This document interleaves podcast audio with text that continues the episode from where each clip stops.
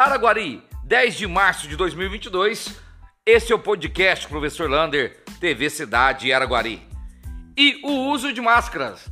Agora, em Araguari, o prefeito Renato Carvalho decretou o fim da obrigação de usar máscaras nas ruas, parques, praças, bosques, ou seja, em qualquer lugar aberto.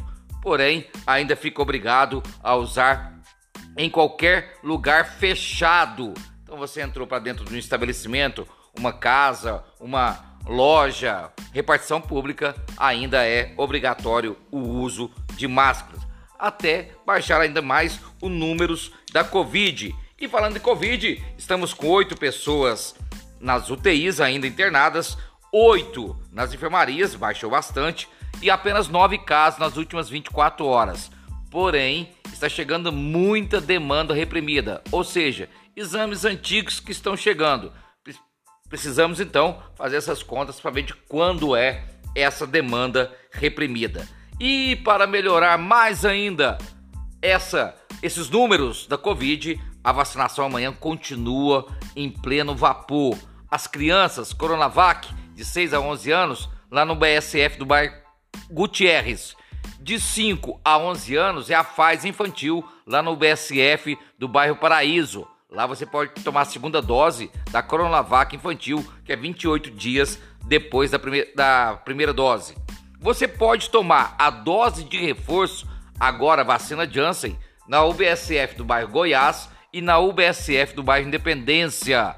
No portal de Fátima, você pode tomar primeira ou segunda dose se você não tomou nenhuma dose ainda. Portanto, não deixe de vacinar.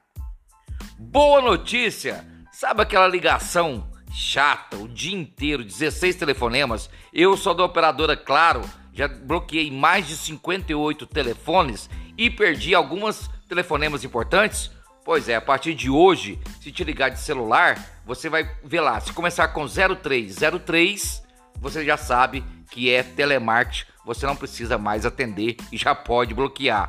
A partir de junho, os telefones fixos também do call center que liga para você também serão 0303. É uma maneira do consumidor saber que é telemarketing e não uma ligação importante.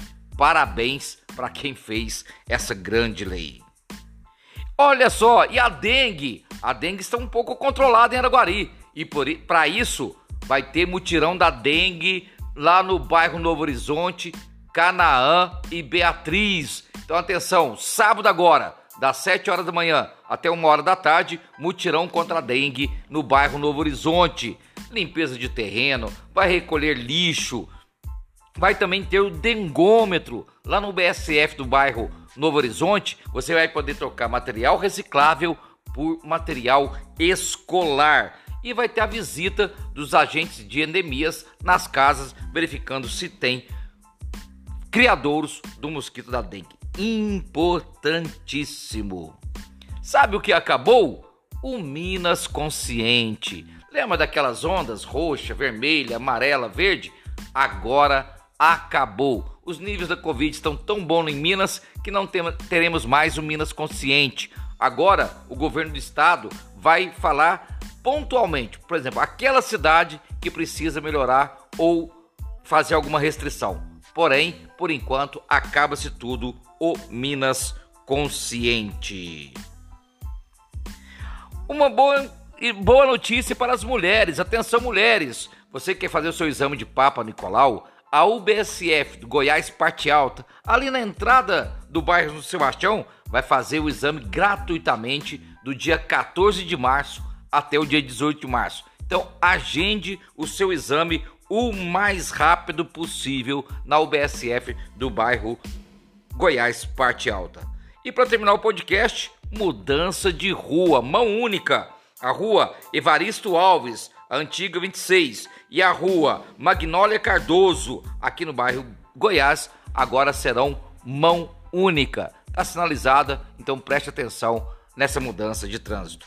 Um abraço! do tamanho da cidade de Araguari.